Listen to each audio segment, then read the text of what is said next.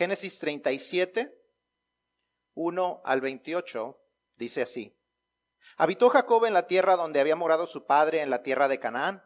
Esta es la historia de la familia de Jacob. José, siendo de edad de 17 años, apacentaba las ovejas con sus hermanos, y el joven estaba con los hijos de Bila y con los hijos de, de Silpa, mujeres de su padre, e informaba José a su padre la mala fama de ellos. Y amaba Israel a José más que a todos sus hijos, porque lo había tenido en su vejez, y le hizo una túnica de diversos colores. Y viendo sus hermanos que su padre lo amaba más que a todos sus hermanos, le aborrecían y no podían hablarle pacíficamente. Y soñó José un sueño y lo contó a sus hermanos y ellos llegaron a aborrecerle aún más. Y él les dijo, oíd ahora este sueño que he soñado. He aquí que atábamos manojos en medio del campo, y he aquí que mi manojo se levantaba y estaba derecho, y que vuestros manojos estaban alrededor y se inclinaban al mío. Le respondieron sus hermanos, ¿reinarás tú sobre nosotros o señorearás sobre nosotros? Y le aborrecieron aún más a causa de sus sueños y sus palabras. Soñó aún otro sueño y lo contó a sus hermanos diciendo, He aquí que he soñado otro sueño, y he aquí que el sol y la luna y once estrellas se inclinaban a mí. Y lo contó a su padre y a sus hermanos, y su padre le reprendió y le dijo, ¿qué sueño es este que soñaste? ¿Acaso vendremos yo y tu madre y tus hermanos a postrarnos en tierra ante ti? Y sus hermanos le tenían envidia, mas su padre meditaba en esto. Después fueron sus hermanos a apacentar las ovejas de su padre en Siquem, y dijo Israel a José, tus hermanos apacentan, apacientan las ovejas en Siquem, ven y te enviaré a ellos. Y él respondió, heme aquí. E Israel le dijo, ve ahora, mira cómo están tus hermanos y cómo están las ovejas, y tráeme la respuesta. Y lo envió del valle de Hebrón y llegó a Siquem. Y lo halló un hombre andando él errante por todo el campo y le preguntó a aquel hombre, diciendo, ¿qué buscas? José respondió, busco a mis hermanos, te ruego que me muestres dónde están apacentando. Aquel hombre respondió, ya se han ido de aquí, y yo les oí decir, vamos a Dotán. Entonces José fue tras sus hermanos y los halló en Dotán. Cuando ellos le vieron de lejos, antes que llegara cerca, conspiraron contra él para matarle, y dijeron el uno al otro, He aquí viene el soñador. Ahora pues venid y matémosle y echémosle en una cisterna, y diremos, alguna mala bestia lo devoró, y veremos qué será, qué será de sus sueños. Cuando Rubén oyó esto, le libró de sus manos y dijo, no lo matemos. Y les dijo Rubén, no derraméis sangre, echadlo en esta cisterna que está en el desierto, y no pongáis mano en él, por librarlo así de sus manos, para hacerlo volver a su padre. Sucedió pues que cuando llegó José a sus hermanos, ellos quitaron a José su túnica, la túnica de colores que tenía sobre sí y le tomaron y le echaron en, la cisterna, pero la cisterna estaba vacía, no había en ella agua. Y se sentaron a comer pan y alzaron los ojos, y he aquí una compañía de ismaelitas que venían de Galaad, y sus camellos traían aromas, bálsamo y mirra, e iban a llevarlo a Egipto. Entonces Judá dijo a sus hermanos, ¿qué provecho hay que matemos a nuestro hermano y encubramos su muerte? Venid, vendámosle a los ismaelitas, y no sea nuestra mano sobre él, porque él es nuestro hermano, nuestra propia sangre y sus hermanos convinieron con él. Y cuando pasaban los madianitas mercaderes, sacaron ellos a José de la cisterna y le trajeron arriba, y le vendieron a los ismaelitas por veinte piezas de plata, y llevaron a José a Egipto. Señor, te damos gracias por tu palabra y te damos gracias porque a través de ella nos enseñas. Nos enseñas cómo debemos vivir la vida, cómo tú deseas que enfrentemos las situaciones, Señor, en nuestra vida, cómo tú nos guías, Padre, para vivir una vida que te agrade a ti pero también una vida llena de tus bendiciones. Pedimos, Padre, que hables a nuestras vidas, a nuestras mentes y a nuestros corazones. Señor, que hables a través de tu siervo, Padre, que tú, Señor, nos enseñes las verdades que hay en tu palabra. Padre, te pedimos que tú bendigas a aquellos hermanos en Cristo, Señor, por todo el mundo, que tienen necesidad, Señor, que tienen ah, que esconder su fe a causa de los peligros. Pedimos que les fortalezcas, te pedimos que tú les sigas bendiciendo, Señor. Y te damos gracias por todo esto en el nombre de Cristo Jesús. Amén. ¿Pueden tomar sus asientos?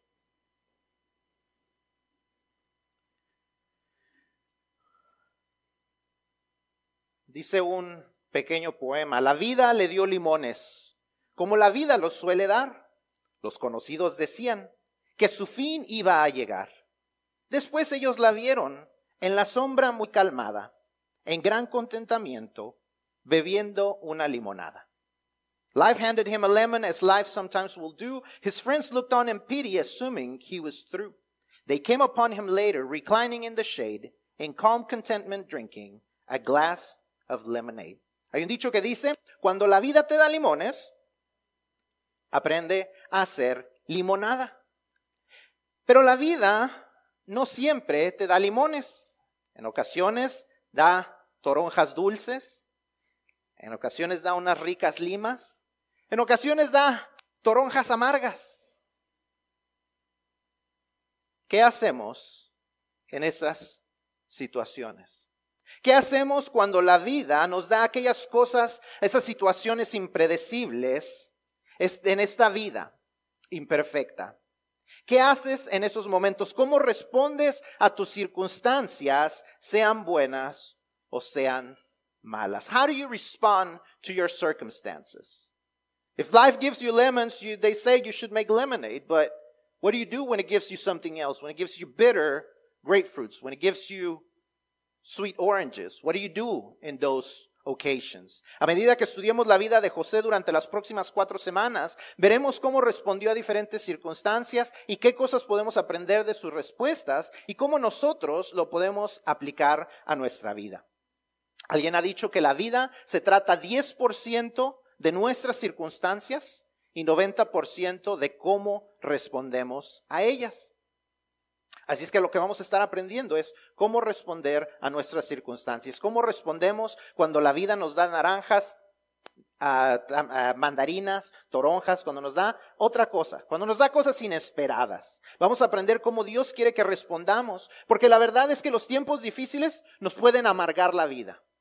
Los tiempos difíciles nos pueden traer enojo a nuestra vida, pero también nos pueden convertir en la persona que Dios desea que seamos e igualmente los tiempos buenos pueden hacernos muy felices, pero también los tiempos buenos nos pueden alejarnos, alejar del plan de Dios, nos pueden alejar de su propósito para nuestras vidas o nos pueden poner en un lugar vulnerable en el cual podemos tropezar si no, si no tenemos cuidado. Así que hoy vamos a comenzar con el primer tema, cuando la vida te da dolor.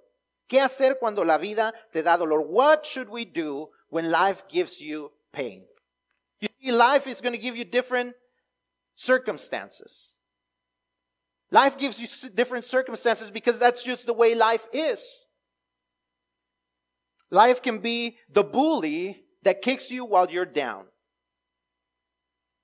Life can give you very difficult times. Estas últimas semanas Han sido semanas difíciles para tal vez algunos de ustedes. Definitivamente lo ha sido para nosotros. Aunque hemos visto la gracia de Dios como familia, ha sido semanas difíciles.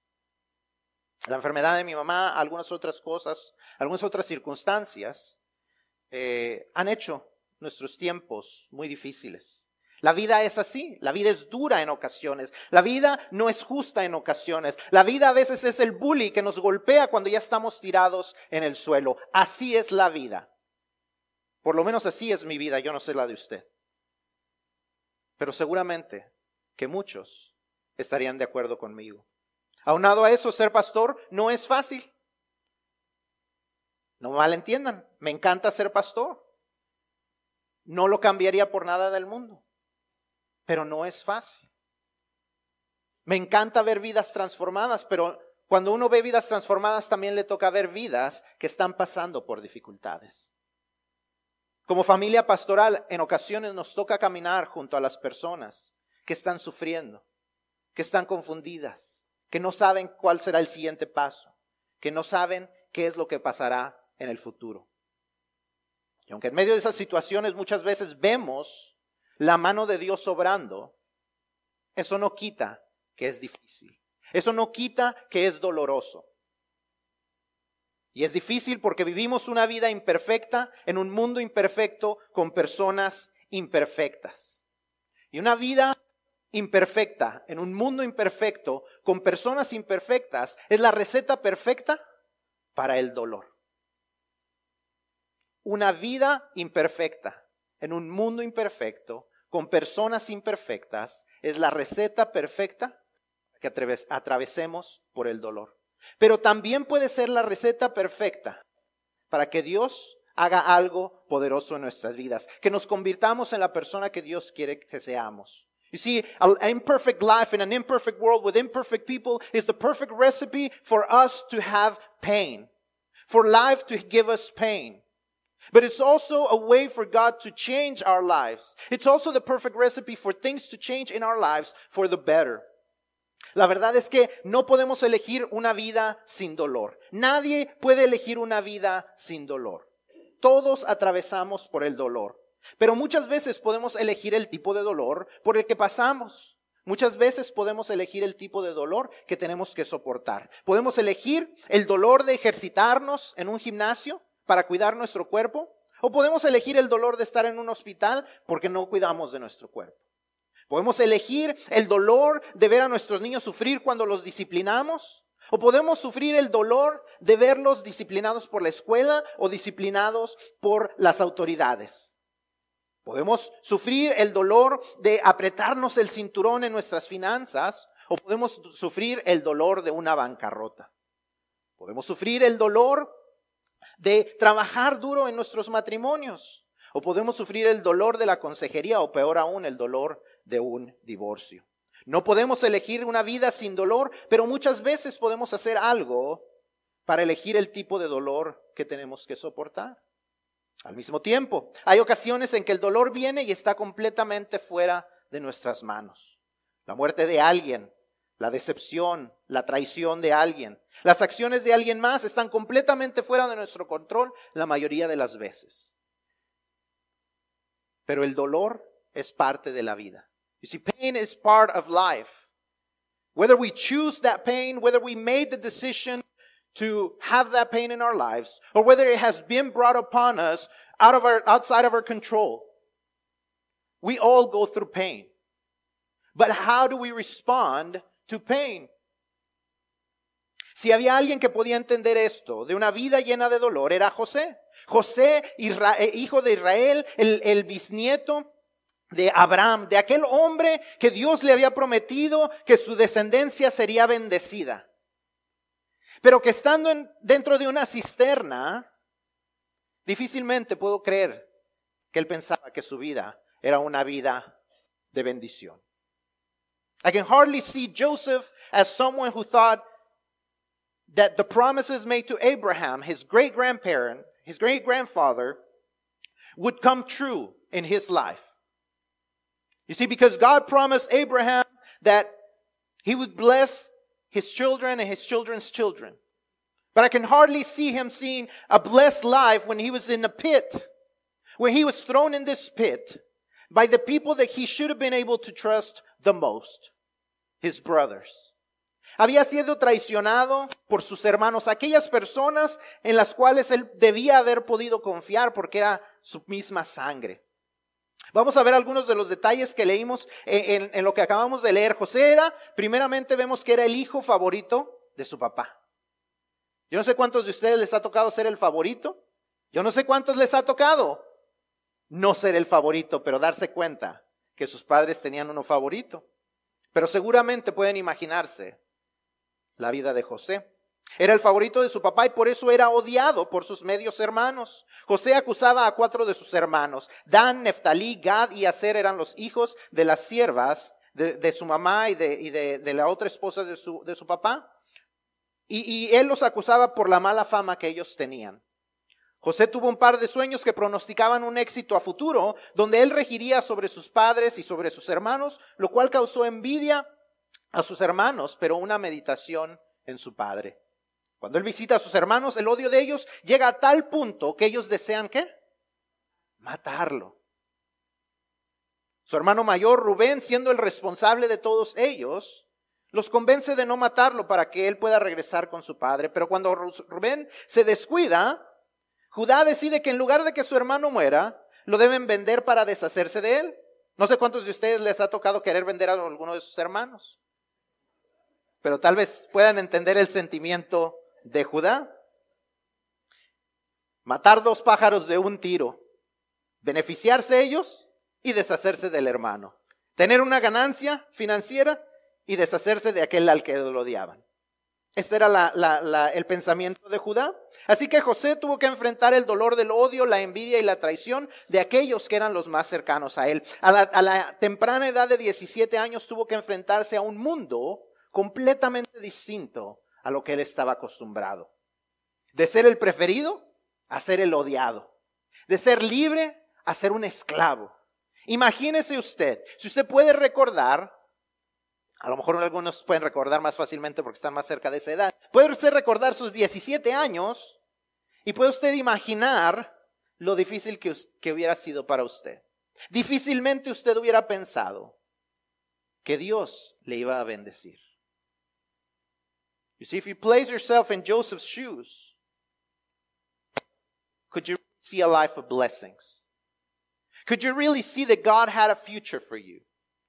When his circumstances were that he would be betrayed by those that should have cared for him.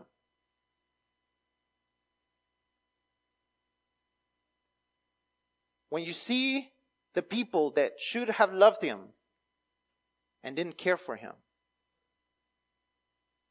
Yet, he knew that God could do something.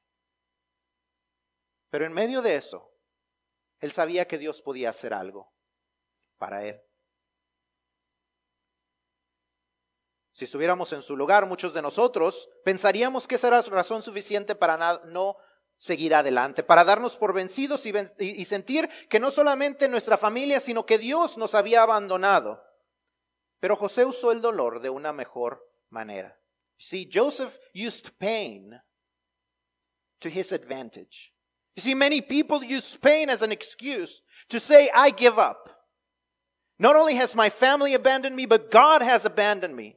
I want nothing to do with God because he wants nothing to do with me. But you see, Joseph said, nah, there's something for me to learn. There's something for me to use in the midst of all this pain, in the midst of betrayal, in the midst of abandonment. God has something for me. And that's what we ought to learn from Joseph. There's three things that pain can cause in our lives, as it did in Joseph's life. Hay tres cosas que podemos ver en la vida de José que Dios puede hacer en nuestras vidas por medio del dolor. Hay gente que dice, no quiero nada que ver con Dios, porque Dios no quiere nada que ver conmigo, Dios me ha abandonado. Pero José entendió que Dios podía hacer algo especial en su vida por medio del dolor. Lo primero que vemos es que el dolor demuestra nuestras deficiencias. Si usted está llenando su boletín, esa es la primera, la primera frase. El dolor demuestra nuestras deficiencias. Para ser honesto, este joven de 17 años, de 17 años tenía deficiencias. Como cualquiera que ha pasado por esos años lo puede asegurar. Contrario a lo que ustedes que tienen 17 años o menos pueden pensar, no lo saben todo. You might, be if you're 17 and under, you probably think you know it all, but you don't. I mean, it might be, it might come as a surprise to you, but you don't. When you come and tell your parents, oh, I already know that. Oh, don't worry. Ah, ma, I know. Yeah, ma, yeah, I know, I know. Guess what? You don't know. Come to find out, if you learn nothing this morning, nothing else, learn this. You don't know it all. And when your parents tell you something, it comes out of an experience that you do not acquire until you live it. You see, in the internet, you can find out a lot of things. You live in an age where information is easily available. All you gotta do is say, Siri, tell me this. Hey Google, tell me that. Alexa, do this. Experience cannot be acquired through technology. You got to live it. You know, someone says, uh, the studies are, are, are, are, say that what we read in today's newspaper, you, you do know what the newspaper is, right? I mean, because nobody reads them, but you do know what newspapers are, right?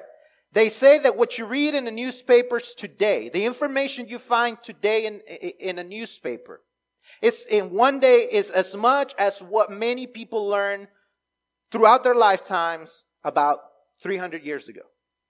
That's how much information you acquire. But even so, access to information does not give you the knowledge you need that experience brings. You see, Joseph had no experience. He was young. He was 17 years old. And that experience cannot be acquired until you live through it. José no lo sabía todo. Si usted se acuerda cuando tenía usted 17 años, se acordará que usted pensaba que lo sabía todo. Pero ahora que ha vivido más, se da cuenta de cuánto usted no sabía. Ahora nos damos cuenta. He vivido el doble y creo que sé menos de la mitad de lo que yo pensaba que sabía en esa edad. José tenía deficiencias. Una cosa que este joven necesitaba aprender, necesitaba aprender acerca de sus palabras, necesitaba cuidar de sus palabras. No todo lo que viene a la mente es necesario compartir. No sabemos si él era demasiado inocente para no darse cuenta del odio de sus hermanos o demasiado arrogante para que no le importara. Pero imagínense, él, él podía ver cómo se portaban sus hermanos, que tenían mala fama, y le contaba el chisme a su papá. No solamente eso, sino va y les dice, miren, esto es lo que yo estoy soñando, que Dios me va a poner en un lugar especial. No solamente eso, sino que me voy a poner la túnica especial que me, me dio mi papá, y cuando los vaya yo a ver al campo, me voy a llevar mi túnica de colores también. O era demasiado inocente para no darse cuenta, o era demasiado arrogante para que le importara. De cualquier manera había una deficiencia en José. You see, pain displays our deficiencies. It displays the places, the areas where we are lacking. Experience is one of those places where we tend to lack. Humbleness is a place where we tend to lack. You see, either he was too innocent to see how much he was hated or he was too arrogant to care. But there was something that needed to change in him. De igual manera, nosotros seamos jóvenes o seamos viejos, todos tenemos deficiencias, todos tenemos fallas, todos tenemos puntos ciegos que no nos permiten ver nuestra necesidad de cambiar. Todos tenemos áreas donde Dios necesita trabajar, todos necesitamos adquirir experiencia, todos necesitamos aprender humildad, todos tenemos áreas en nuestra vida que necesitan cambiar, pero la incomodidad del cambio nos detiene. Y en ocasiones es el dolor el que nos va a mostrar esas deficiencias y en ocasiones el dolor mostrará nuestra, las cuarteaduras en nuestra armadura. Solo así estaremos dispuestos a cambiar. Alguien dijo que para que el cambio ocurra el dolor de no cambiar debe de ser mayor al dolor de cambiar.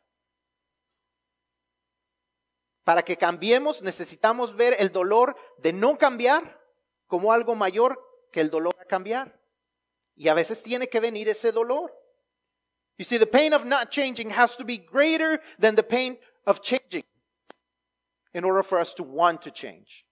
And you see, that's the pain that has to be experienced. So it'll show those deficiencies. So it'll show the kinks in our armor. So it'll show the areas where God needs to work. En ocasiones hemos hecho de algo o de alguien un ídolo Y lo hemos puesto en un lugar inmerecido y Dios ha tenido que traer el dolor para mostrarnos la deficiencia de nuestra fidelidad a Él. Al sentir el dolor de la decepción que esta persona o que esta cosa está causando en nuestras vidas. Una decepción que con Dios nunca vamos a sufrir. You see, sometimes we have to face the pain of disappointment. Because we idolize things. We idolize people.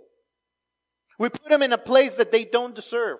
And sometimes we have to be disappointed by those things. We have to be disappointed by those people so we realize how much God should be in first place. En ocasiones hemos decidido ignorar el llamado de Dios y Él ha permitido el dolor de las puertas cerradas hasta que reconocemos la deficiencia de nuestros planes y comenzamos a caminar en los planes de Él. Dios nos llama a hacer algo. Nosotros decimos, no, no tengo tiempo. No quiero. Eso no es hacia donde yo quiero ir. Y Dios empieza a cerrarnos el camino y empieza a cerrarnos las puertas. Y vemos el dolor constantemente hasta que decidimos rendirnos y decir, ok, me rindo, voy a hacer lo que tú me has dicho que haga. En ocasiones el dolor nos demuestra nuestras deficiencias como la falta de perdón de a alguien, la amargura o el resentimiento, a pesar de creer que, de que decimos creer lo que Jesús dice de que si no, no, perdonamos a otros, Dios no nos perdonará a nosotros. Y tenemos que pasar por el dolor para decir, ok, voy a perdonar porque necesito ser perdonado, porque me está estorbando para avanzar. El dolor demuestra nuestras deficiencias y nos da la oportunidad de crecer siempre y cuando estemos dispuestos a escuchar la voz de Dios por medio del dolor. Esa voz que dice, Él sana a los quebrantados de corazón y venda sus heridas, como dice el Salmo 147, 3. See, God heals the brokenhearted, but we gotta listen to Him. We gotta see the areas where our hearts have to break. We have to see the areas where God wants to change. And we have to be willing to accept his ways. El dolor no solamente demuestra nuestras deficiencias, sino que también desafía nuestras expectativas. El dolor desafía nuestras expectativas. El dolor nos, uh, nos desafía porque nosotros esperamos irrealmente que cuando cre creemos en Dios, el dolor ya no vendrá. Decimos, creo en Dios, todo debe de estar bien. Alguien tal vez nos, nos lo predicó. Alguien, alguien tal vez nos compartió el Evangelio y nos dijo, cuando tú creas, todos tus problemas se van a acabar. Pero lo dije al principio, lo repito y lo creo. Vivir una vida imperfecta en un mundo imperfecto, con personas imperfectas, es la receta perfecta para el dolor. Esa es la receta perfecta para el dolor. Vivimos una, una vida imperfecta, somos imperfectos. You see, life not only displays our deficiencies, but it dares, it challenges our expectations. Because we, uh, we uh, have unrealistic expectations that if we believe in God, we will have a pain free life. That is unrealistic. We live an imperfect life in an imperfect world with imperfect people, which is the perfect recipe for pain. Pain is going to come. And it challenges our, our, our, our thinking. Pain challenges our thinking that our expectations that we're not going to go through pain. Pain is a part of life because we're imperfect people. We live imperfect lives. We're imperfect and we, and, and we don't think about what's going to happen. No consideramos el impacto de nuestras decisiones. Aún siendo cristianos en muchas ocasiones, dejamos que nuestra carne tome precedente en la toma de decisiones. Queremos lo que queremos, cómo lo queremos y cuándo lo queremos, sin considerar lo que puede afectar en nuestro futuro. ¿Usted ha visto las, las, las imágenes de los deslaves alguna vez? ¿Cómo se, se, se caen las casas dentro del mar? Eso no sucede en poco tiempo. Eso sucede un poquito a la vez. Lluvias, tormentas, vientos, que poco a poco se van llevando la tierra. Poco a poco se va deslavando la tierra, hasta que llega el momento en que es demasiado el peso de una casa y cae. De la misma manera, normalmente nuestras vidas no se arruinan por una gran mala decisión.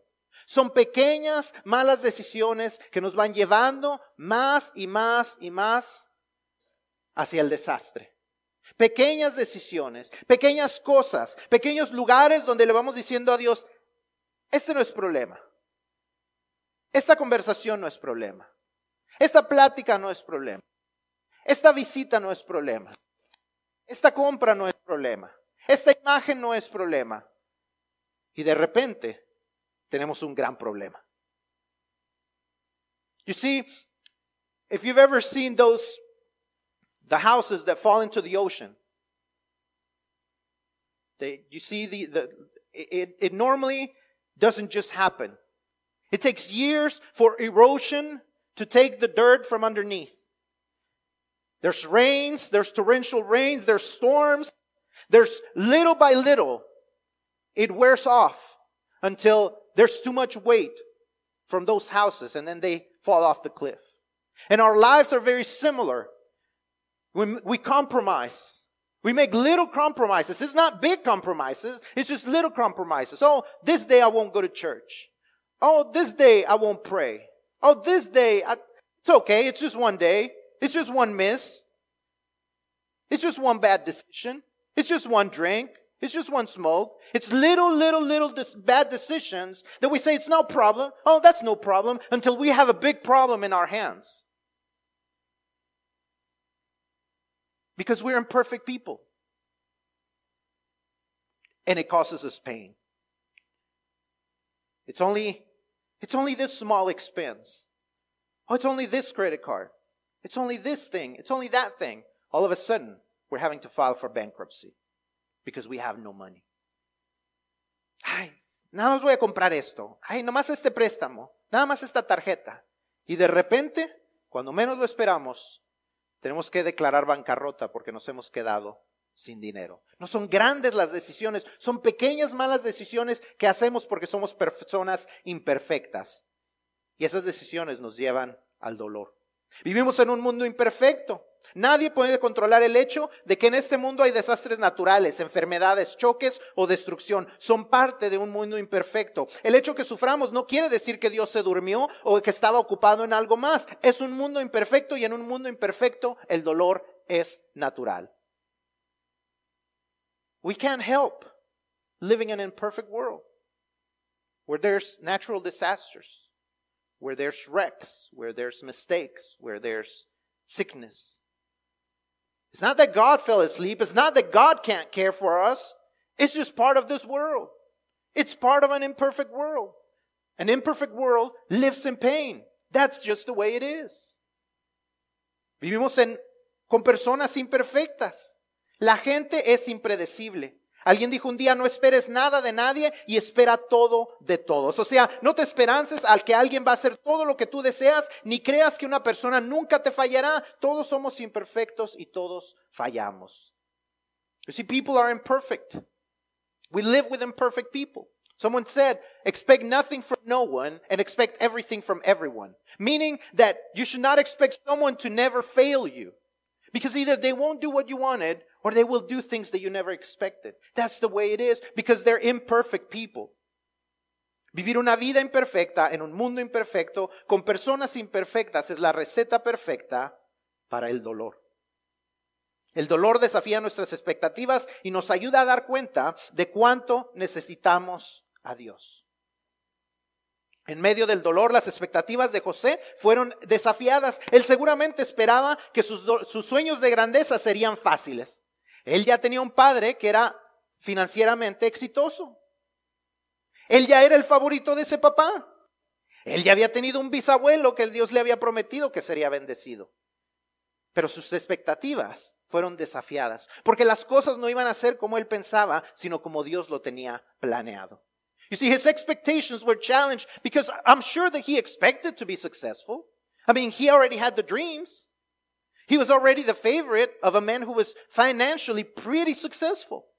His great grandfather was already promised that his children and his great, his great grandchildren would be successful. So what was there to lack? I mean, he should have expected success, but yet his expectations were challenged because it wasn't going to be his way. It was going to be God's way. He wasn't the main character. He was going to be someone who was going to be used for the great character, for the main character who is God and who already has a story written for him and for us. See, it's, the story is not about me. It's about God and how he wants to use me. I'm not the main character. I'm not the protagonist. He is. And so long as we live a life where we are the main character, where we're the most important, we're going to go through pain. We're going to go through a lot of pain because our expectations are going to be challenged. Nosotros no somos el protagonista del programa, no somos el protagonista de la historia, no somos el protagonista de la novela. Usted ha visto las novelas, siempre hay un protagonista. Y aunque pasa por dificultades el protagonista, siempre el protagonista termina bien, termina feliz. ¿Por qué? Porque es el protagonista. Nosotros no somos el protagonista de la historia. Dios es el protagonista de la historia. Las cosas tienen que ser exitosas para Dios. Él tiene el plan porque Él es el protagonista. Nosotros somos herramientas para ser usadas para llevar a cabo el plan del protagonista. Y mientras no entendamos eso, vamos a pasar por dolor porque nuestras expectativas van a ser desafiadas. El dolor desafía nuestras expectativas y nos ayuda a ver que necesitamos a Dios.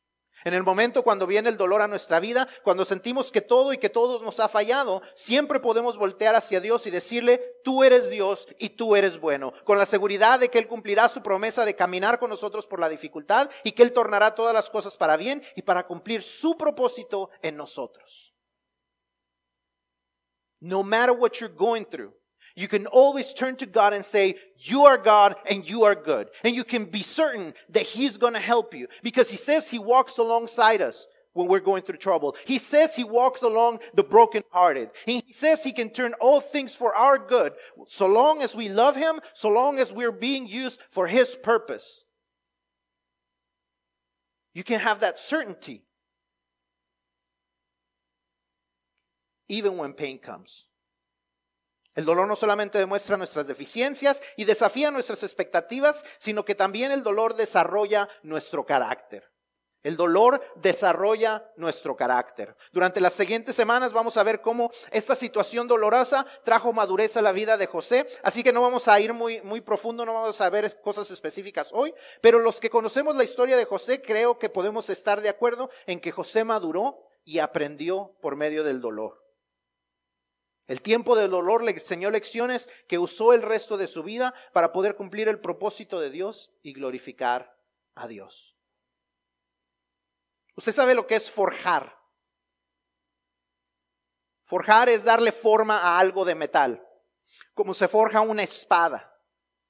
Y una espada, si usted ha visto los videos, si usted ha visto alguna vez cómo se forjan las espadas, hay dos, dos características específicas de cómo se forja una espada. El fuego y los golpes. El fuego y los golpes. Una espada se forja con fuego y con golpes. Se pone en el fuego para calentar y se golpea y se golpea y se golpea hasta que toma la forma necesaria.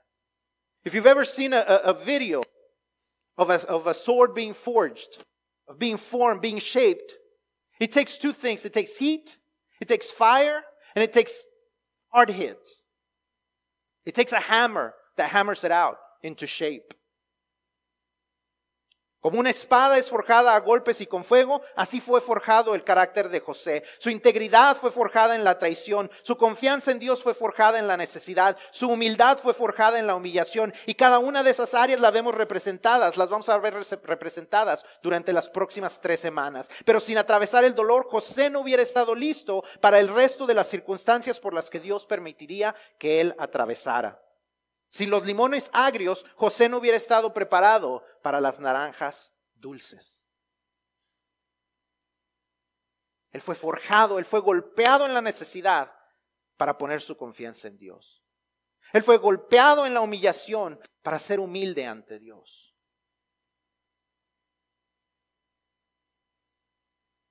Él fue golpeado en la traición y su integridad fue formada. You see, it's going to take hard hits. It's going to take fire in our lives in order to be shaped, in order to be forged, in, order for our character to be forged, in order for us to become the people that God wants us to, go, to become. In order to go where God wants to take us, in order to be shaped the way God wants us to be shaped, we're going to have to go through pain. We're going to have to go through hard hits. We're going to have to go through fire because He's going to shape us because He wants to use us. Dios tiene la capacidad de desarrollar en nosotros el carácter necesario para llevarnos al siguiente escalón de nuestra vida, el siguiente paso hacia el propósito para el cual Él nos creó. Pero para eso Él tiene que uh, permitir los golpes y el fuego del dolor. See, God wants to take you to the next step, to the next place, closer to your purpose, closer to where He wants to use you, closer to where He wants you to glorify Him. But in order for that to happen, you're going to go through pain. You're going to go through betrayal. You're going to go through hardship. You're going to go through humiliation. You're going to go through it because He was shaping you to be the person that He wants you to be. He wants you to recognize those areas that have to change. He wants to shape you into the person that He wants you to become. But you gotta let Him. Así que si usted está pasando por el dolor, está en el lugar perfecto para tomar una decisión. Permitirá que Dios le muestre sus deficiencias, desafíe sus expectativas y desarrolle su carácter o simplemente esperará que el dolor pase o se tratará de acomodar en la incomodidad. Porque eso es lo que sucede muchas veces. Nos ponemos cómodos en la, incomodidad. Nos convertimos en víctimas cómodas, víctimas de las circunstancias que buscamos culpables para excusar por qué no logramos ser lo que Dios deseaba que fuéramos. Es que a mí me sucedió esto. Es que yo pasé por esto y por eso no logré.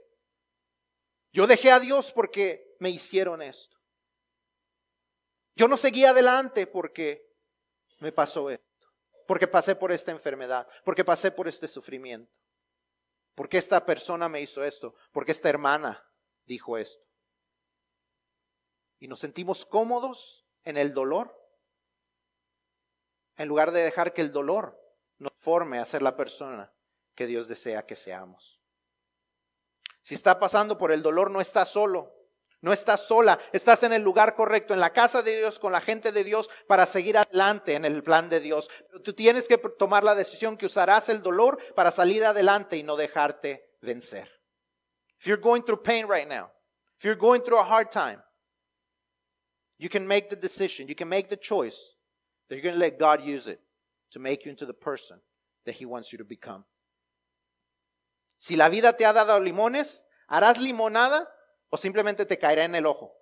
¿A usted le ha caído limón en el ojo? Qué molesto es.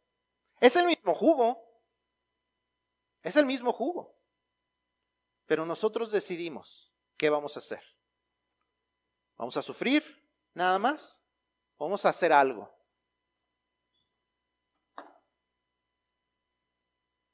El dolor es parte de la vida. Si no estás pasando por el dolor en este momento, yo sé que no quieres escuchar esto, pero el dolor vendrá. El dolor es parte de la vida. No le estoy echando la sal como diré a la gente. Le estoy diciendo la verdad. El dolor es parte de la vida. I'm not trying to jinx you by telling you that pain is coming into your life. I'm not going through pain right now. Why you gotta jinx me? Why you gotta tell me that pain's coming?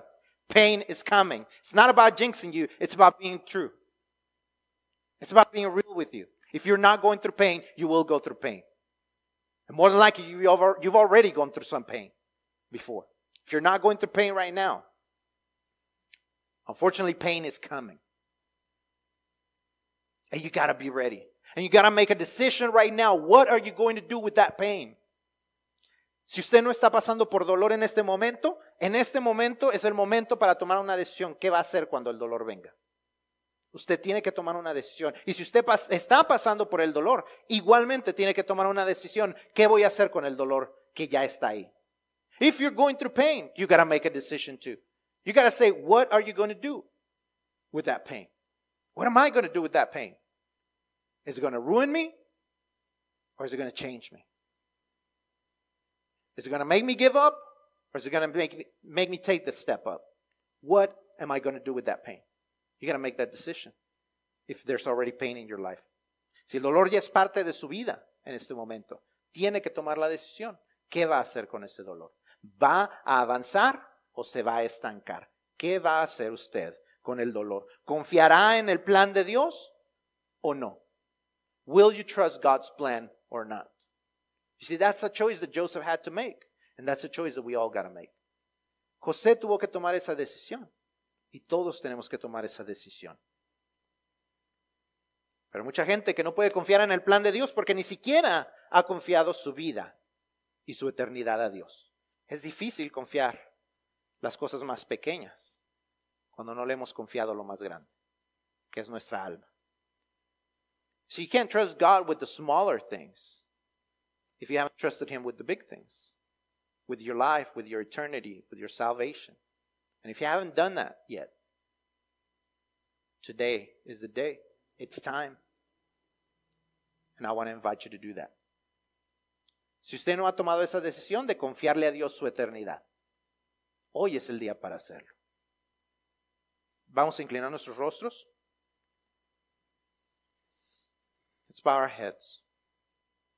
If you have not made that decision to receive Jesus Christ as your Lord and Savior today, I want to invite you to do that today. Si usted no ha decidido entregarle su vida a Jesucristo todavía, yo quiero invitarle a que lo haga hoy.